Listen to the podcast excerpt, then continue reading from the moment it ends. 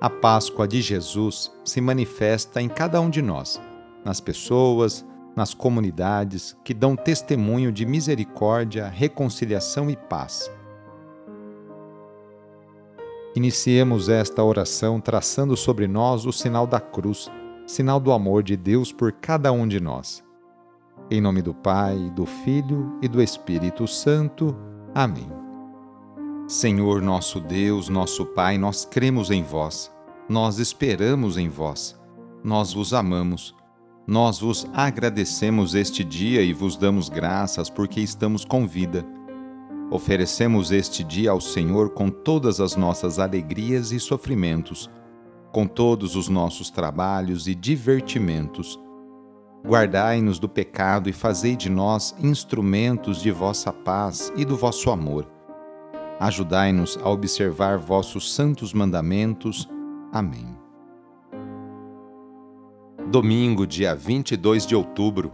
O trecho do evangelho de hoje é escrito por Mateus, capítulo 22, versículos de 15 a 21. Anúncio do evangelho de Jesus Cristo segundo Mateus.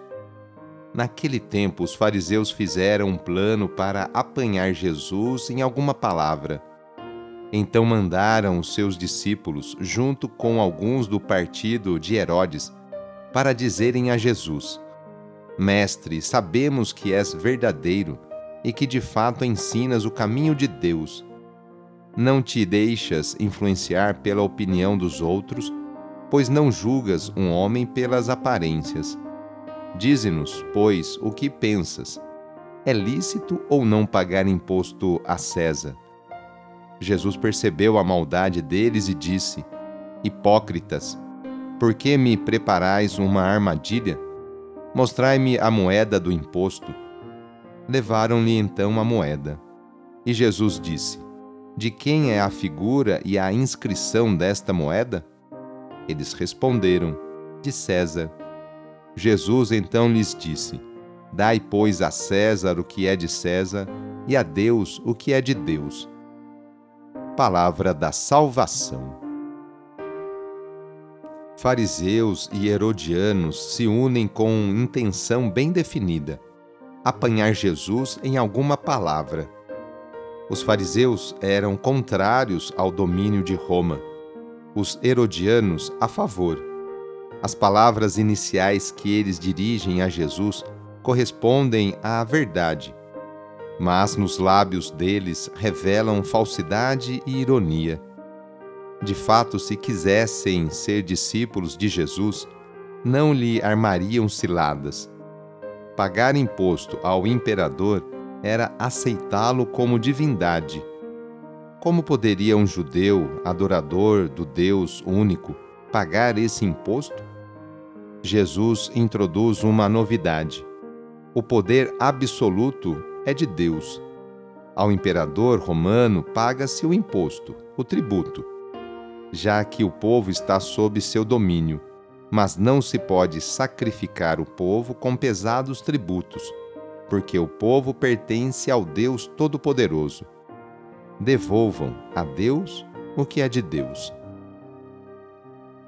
Na oração de hoje, vamos pedir especialmente a bênção para as famílias a família é a principal responsável pela formação da consciência humana e cristã de uma pessoa.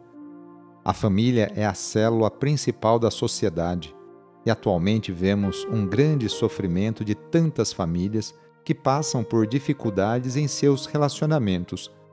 Vamos fazer o seguinte: reúna sua família e vamos pedir juntos a Deus a sua bênção. Deus de misericórdia, Criador e reparador do vosso povo, que fizesses da família humana, constituída pela aliança nupcial, o sacramento de Cristo e da Igreja. Derramai a abundância das vossas bênçãos sobre esta família reunida neste momento, para que aqueles que nela vivem unidos pelo amor sejam fervorosos no espírito, assíduos na oração solícitos uns pelos outros, atentos às necessidades de todos e deem testemunho da fé pela palavra e pelo exemplo. Por nosso Senhor Jesus Cristo. Amém. A nossa proteção está no nome do Senhor, que fez o céu e a terra. O Senhor esteja convosco, Ele está no meio de nós. Pela intercessão do apóstolo São Tomé, desça sobre você, sobre a sua família, sobre as suas intenções a bênção do Deus Todo-Poderoso. Pai, Filho e Espírito Santo. Amém. Foi muito bom rezar com você hoje. Se a oração está te ajudando, eu fico muito contente. Então envie o link desta oração para seus contatos, familiares, amigos, conhecidos, grupos do WhatsApp. Sou o padre Edmilson Moraes, salesiano de Dom Bosco, e moro atualmente na paróquia Santa Terezinha do Menino Jesus, aqui na zona norte de São Paulo. Que Deus continue abençoando você e sua família. Abraço e até mais.